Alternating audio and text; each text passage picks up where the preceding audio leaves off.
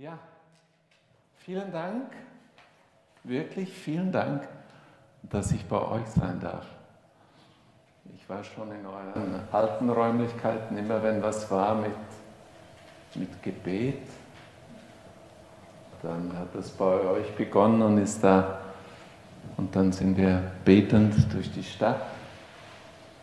Aber jetzt zum ersten Mal hier bei euch, in euren neuen Räumlichkeiten und dann noch zu diesem Thema Zungenrede und Prophetie.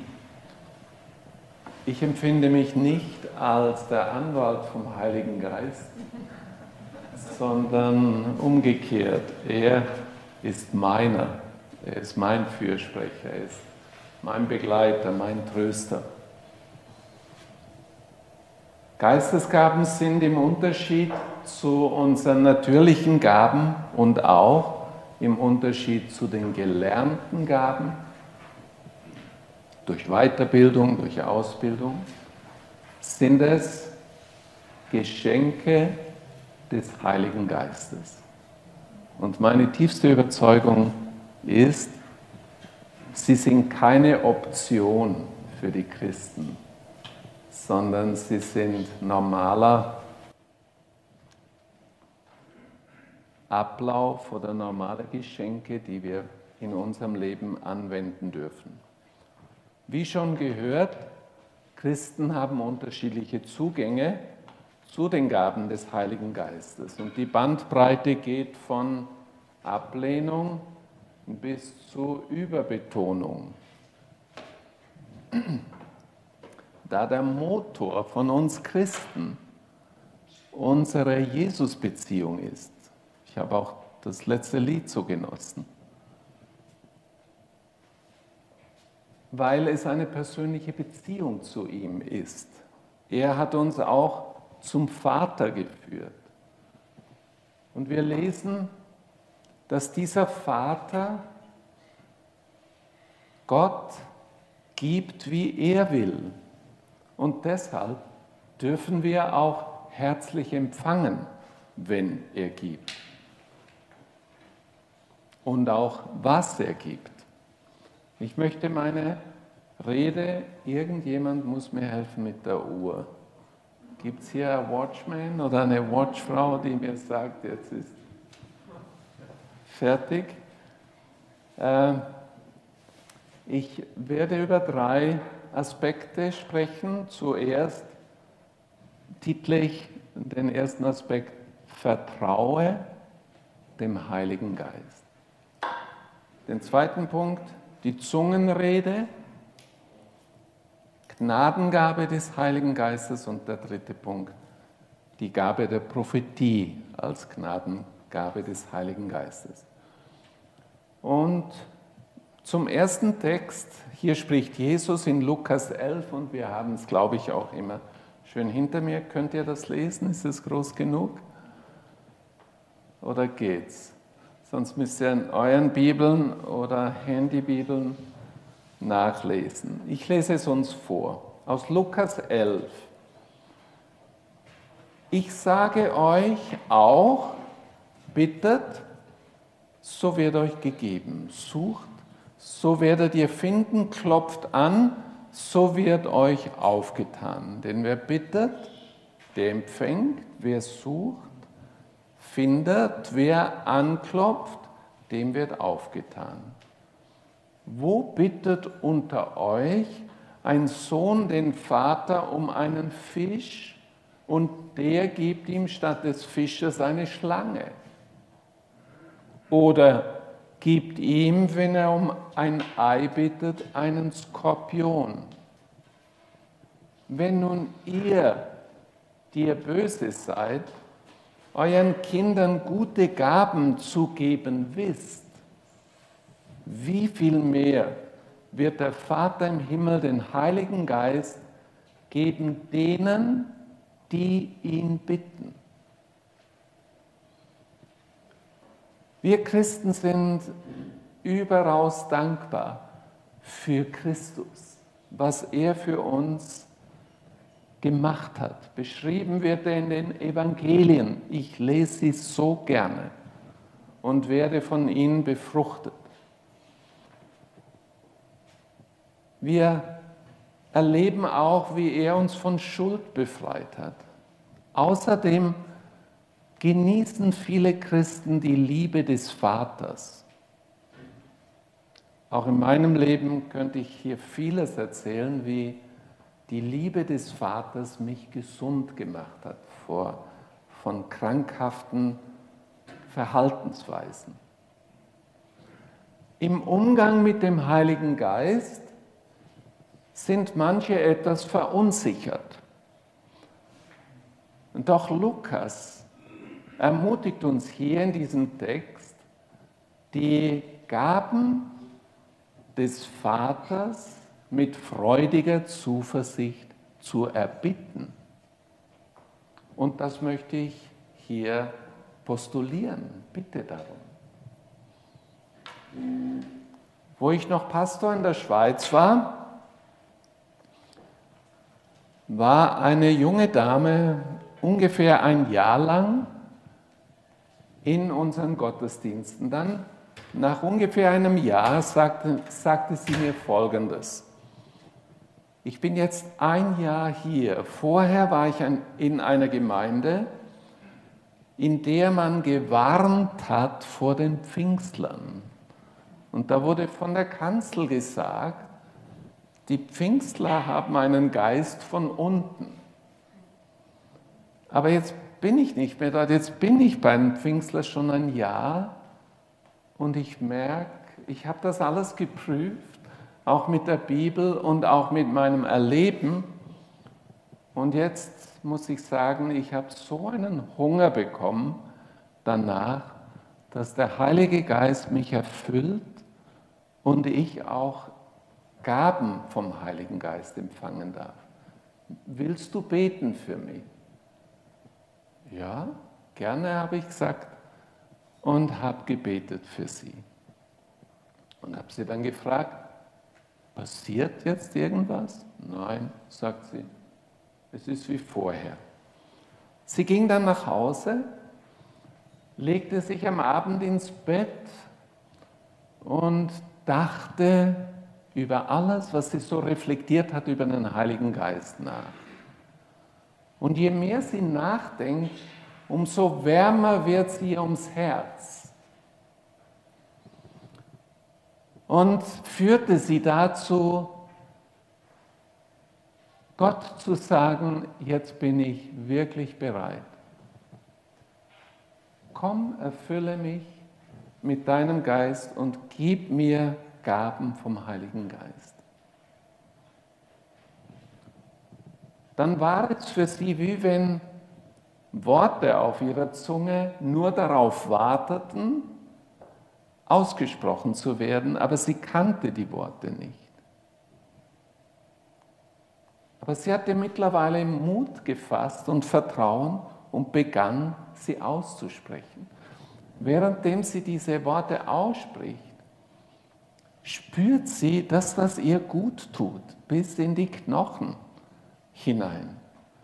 Und sie hörte nicht mehr auf, ungefähr eine Stunde. Dann war Mitternacht. Dann hat sie aufgehört und hat mich angerufen um Mitternacht und mir diese Geschichte erzählt. Und ich habe mich natürlich sehr gefreut mit ihr.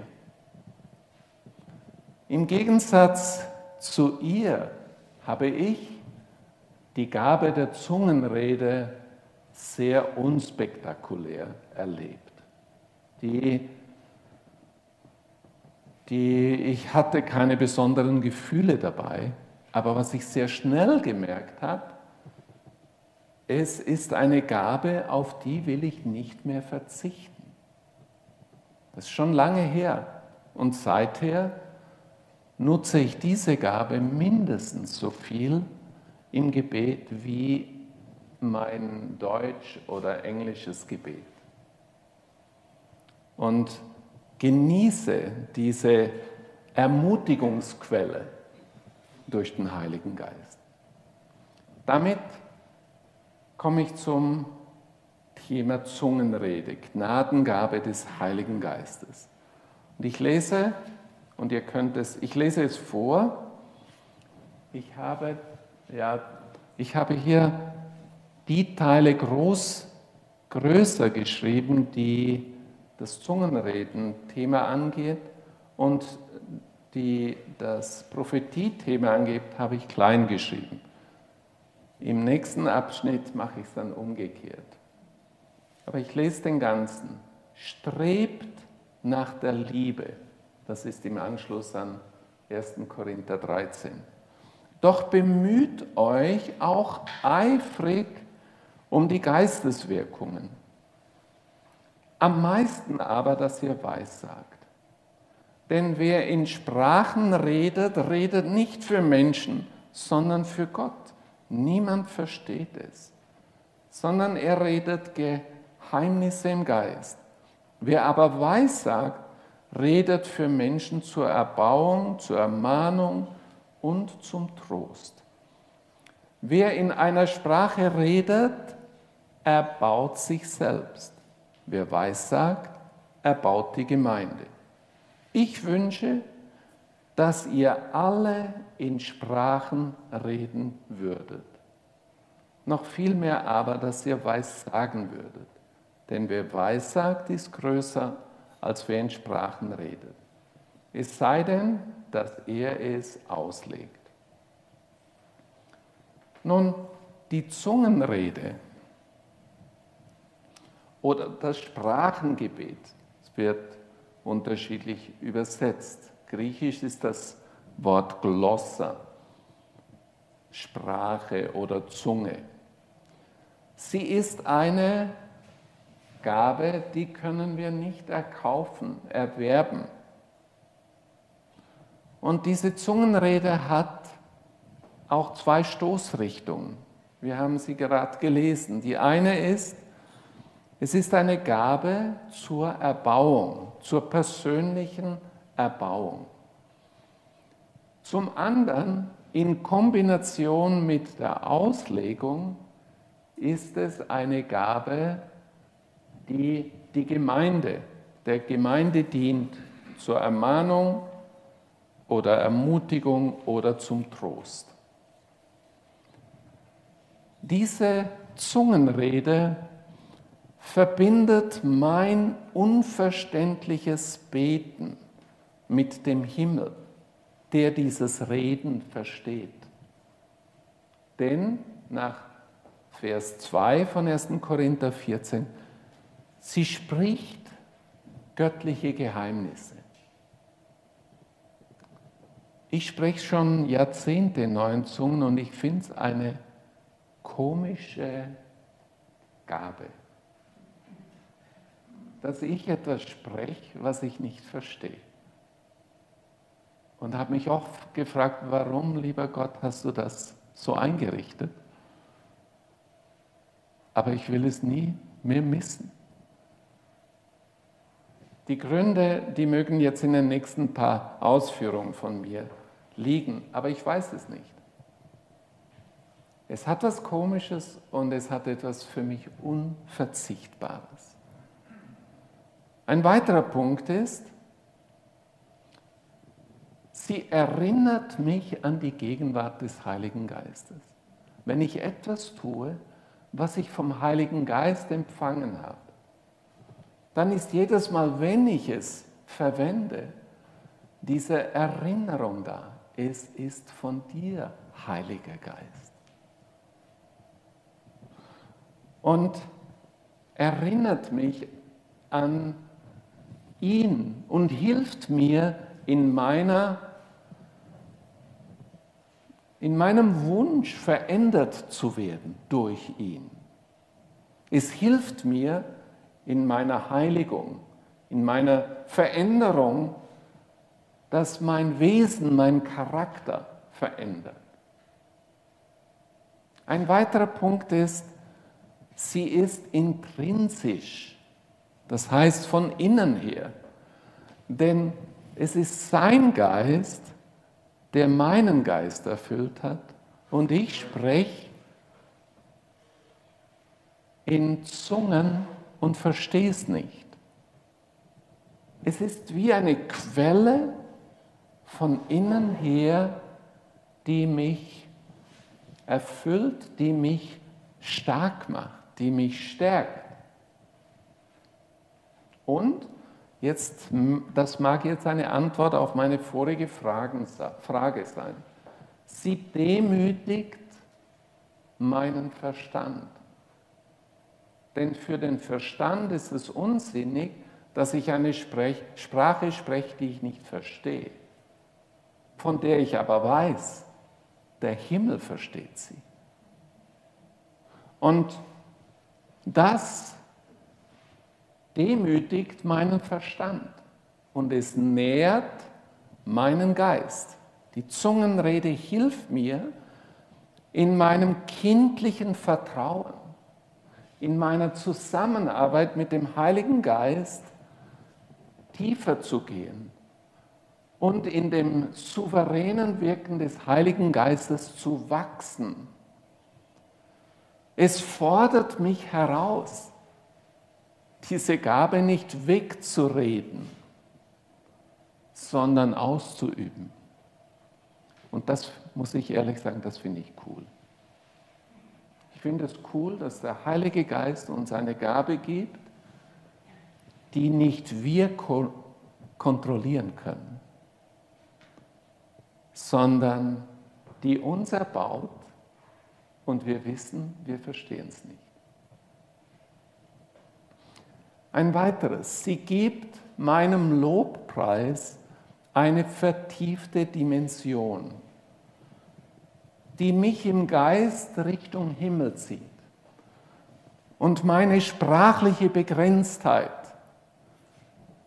übersteigt. Sehr oft, wenn ich in einer Gemeinde oder auch in unserer Gemeinde bin und es werden Lieder gesungen, die ich nicht so gut kenne oder nicht auswendig kenne und ich die Augen schließe, dann bete ich dieses Lied, äh, singe ich dieses Lied, Lied in neuen Sprachen. Und es tut mir gut. Und es ist die Sprache, die Gott versteht. Schöner kann es fast nicht sein. In Anbetung diese vertiefte Dimension zu genießen. Und einen letzten Punkt zum Sprachengebet. Sie ist eine kraftvolle Gabe im kämpferischen Gebet. Ich weiß noch ganz am Anfang, als Pastor in der Schweiz, hatte ich mal so das Empfinden, ich habe einen Riesenberg von Herausforderungen vor mir. Und ich war alleine, da war kein Mentor, der mir geholfen hätte. Und ich sagte zu Gott, was tue ich? Und in meiner Verzweiflung ging ich in den Wald und spazierte eine Straße entlang und wusste auch nicht mehr, was ich beten soll, weil das alles so komplex war. Dann habe ich, ich, ich sehe den Weg noch vor mir, dann war ich am Anfang vom Weg in neuen Zungen gebetet, laut, weil da war eh niemand. Äh, und ich bete und am Schluss vom Weg war der Bergweg für mich. Und ich hatte wieder Mut, meine Arbeit weiter zu tun. Ich habe gemerkt, der liebe Gott ist mit mir und er hilft mir. Dann gehen wir zum zweiten Thema oder zur zweiten Gnadengabe, zur Prophetie. Da habe ich denselben Text nochmal und hier habe ich eben die Dinge groß geschrieben, die die Prophetie angehen. Oh nein, da ist alles groß. Nein, kannst mir die nächste Folie geben? Ja, genau. Ich lese es nochmal vor, das schadet dir nichts. Strebt nach der Liebe, doch bemüht euch eifrig um die Geisteswirkungen. Am meisten aber dass ihr weissagt. Denn wer in Sprachen redet, redet nicht für Menschen, sondern für Gott. Niemand versteht ihn, sondern er redet Geheimnisse im Geist. Wer aber weissagt, der redet für Menschen zur Erbauung, zur Ermutigung, Ermahnung und zum Trost. Wer in Sprachen redet, erbaut sich selbst. Wer weissagt, erbaut die Gemeinde. Ich wünsche, sagt Paulus, dass ihr alle in Sprachen reden würdet. Noch, noch viel mehr aber, dass ihr weissagen würdet. Denn wer weissagt, ist größer, als wer in Sprachen redet, es sei denn, dass es auslegt, damit die Gemeinde Erbauung empfängt. Nun, wenn du innerlich angeregt wurdest in deinem Leben bisher oder vielleicht heute durch die Predigt, dass du die prophetische Rede, diese Gabe empfangen möchtest, dann bemühe dich eifrig darum. Das sagt der Text. Zelotisch sollen wir uns dafür äh, bemühen. Das heißt, warte nicht, bis irgendwas passiert, sondern sage es Gott. Sag ihm, ich möchte diese Gabe empfangen, wenn du sie mir gibst. Es ist ein Geschenk von dir. Und darin merken wir auch, einerseits gibt Gott, wie er will, andererseits sagt er, wir sollen dafür eifrig suchen. Also es ist ein Zusammenarbeiten, nicht nur ein passives, na schauen wir mal, sondern es ist auch ein aktives, ich will mit dir zusammenarbeiten. Wenn du diese Gabe empfängst, dann erleben manche Christen, wie sie innerlich Worte oder Gedanken erhalten, wo sie merken, das ist von Gottes Geist. Und dann versuchen sie diese Gedanken in ihren Worten auszudrücken. Es ist nicht so, dass der Heilige Geist ihnen die, die Worte vorgibt oder sehr selten ist das so sondern sehr oft sind es Gedanken oder auch Bilder, die du dann empfängst, die du dann mit deinen eigenen Worten weitergibst. Oder manchmal sind es auch Bildfolgen. Du hast ein Bild vor Augen und weißt innerlich, das ist jetzt der Anfang einer Gabe die ich jetzt an die Gemeinde richte. Und dann spreche ich von diesem Bild und frage Gott, was ist die Botschaft in diesem Bild? Da merken wir, da kommt das Göttliche mit dem Menschlichen zusammen. Weil ich muss reden, nicht Gott redet. Er gibt es mir und ich drücke es aus. Wir wissen, dass die Zielrichtung der Prophetie eine dreifache ist, nämlich sie dient zur, zum Aufbauen, zur, zum Ermahnen und zum Trösten. Beachte diese drei Stoßrichtungen, wenn du von Gott etwas empfängst. Und wenn du merkst, das, was ich empfangen habe, geht in die Richtung, dann hast du schon mal den ersten, die erste Hürde für dich geschafft. Wenn du weißt, dass Gott dich mit dieser Gabe beschenkt hat, dann übe sie zuerst in kleinen Rahmen aus. Nicht gleich hier im Gottesdienst, weil das ist, das ist ein ordentlicher Schritt. Wenn du dann zum Moderator gehst und sagst du, ich habe da etwas für die Gemeinde und dann stehst du hier vorne und, und weißt nicht genau, was jetzt tun sollst. Deshalb ist es gut, übe es in, im kleinen Kreis. Bitte Gott dort darum, durch dich zu wirken. Dann kannst du es üben. Und wenn du das ausgeübt hast, frag irgendwen im Kreis, ist da etwas für dich dabei gewesen? Oder sprich auch mit reifen Christen darüber und frag sie, wie kann ich wachsen in dieser Gabe? Und auch das zeigt, die Gaben, die Gott uns gibt, mit denen müssen wir auch lernen, richtig umzugehen.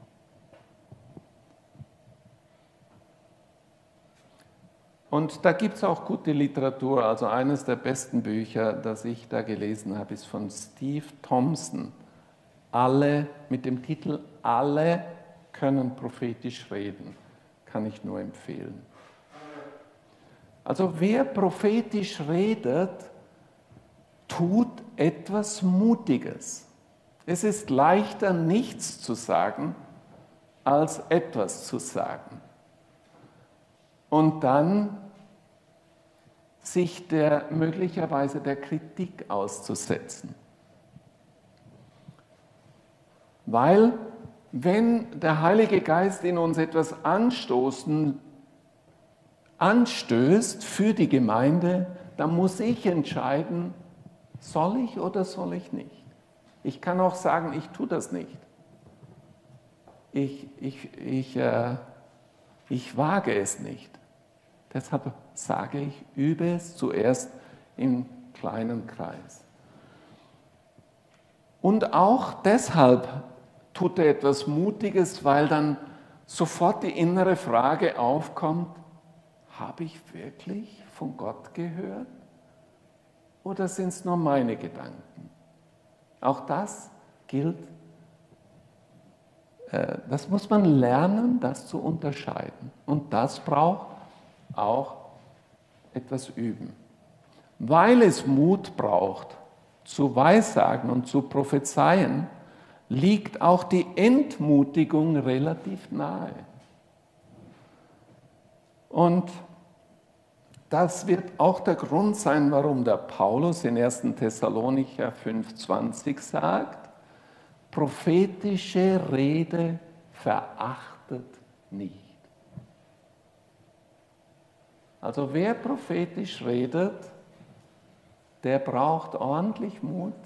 Deshalb helft ihm, indem er ihm oder ihr konkretes Feedback gibt und ihn aufbaut.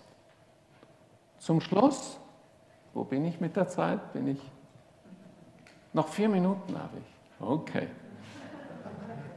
Dankeschön. Bei diesem ganzen Thema geht es nicht in erster Linie um Gaben. Und es geht schon gar nicht darum, mit Gaben sich profilieren zu können oder sollen, sondern es geht um Beziehung. Es geht um meine Beziehung zu Gott, dem Vater, dem Sohn, dem Heiligen Geist. Und aus dieser Beziehung heraus der Gemeinde und auch mir selber dienen zu wollen.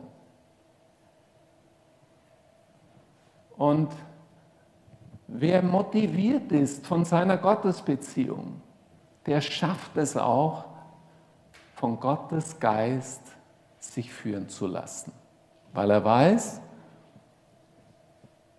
die Gaben vom Heiligen Geist sind keine Option, sondern sie gehören zum normalen Christenleben. Meine tiefe Überzeugung. Und es geht auch darum, es geht nicht nur darum, nur mit Geistesgaben zu dienen. Viele von uns dienen der Gemeinde mit ihren natürlichen Gaben und auch mit denen, die sie dazugelernt haben. Nicht jeder kann von Haus auf so am Flügel spielen, wie ich es heute gehört habe. Da musste man viel investieren. Also das ist eine Gabe, die wurde persönlich qualifiziert. Das, damit können wir, das tun wir. Und auch dann müssen wir manchmal äh, von irgendwem hören, aber heute hast einmal daneben gegriffen. Wie viel mehr kommen solche Sachen manchmal, wenn jemand mit einer Geistesgabe dient. Deshalb ist es gut, dass wir ermutigen, ob jemand in gelernten, in natürlichen oder mit Geistesgaben dient, dass wir, die, dass wir einander ermutigen, darin Fortschritte zu machen. Nicht nur der Gemeinde zu dienen, sondern auch den Menschen außerhalb der Gemeinde. Und nochmal, erfüllt zu sein mit dem Heiligen Geist und Geistesgaben zu empfangen, ist keine Option. Es ist ein Teil des ganz normalen Gemeindelebens. Und ich lese nochmal diesen Satz am Schluss aus Lukas 11, Vers 13 und werde dann mit einem kurzen Gebet abschließen. Wenn ihr nun, die ihr böse seid, euren Kindern gute Gaben zu geben wisst, wie viel mehr wird der Vater im Himmel den Heiligen Geist geben denen, die ihn bitten. Danke, lieber Gott, für die Zeit jetzt. Danke für deine Gedanken, die ich heute teilen durfte. Und danke dafür, dass du uns zur Zusammenarbeit mit dir berufen hast. Dass du sogar sagst, schau, ich habe hier Geschenke des Heiligen Geistes für dich, damit du Menschen besser dienen kannst. Ich segne heute jeden, der jetzt zugehört hat, dass du in deinem Herzen auftust und den Heiligen Geist Raum gibst und offen bist zu empfangen. In Jesu Namen. Amen.